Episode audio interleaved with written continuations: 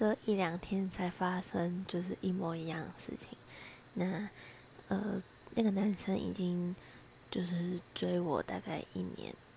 到一年半的时间，反正呢，结果就是连朋友都做不成，这样。对，那我的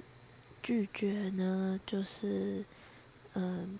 直接跟他了当说明白，然后就说我真的不想要浪费他的时间，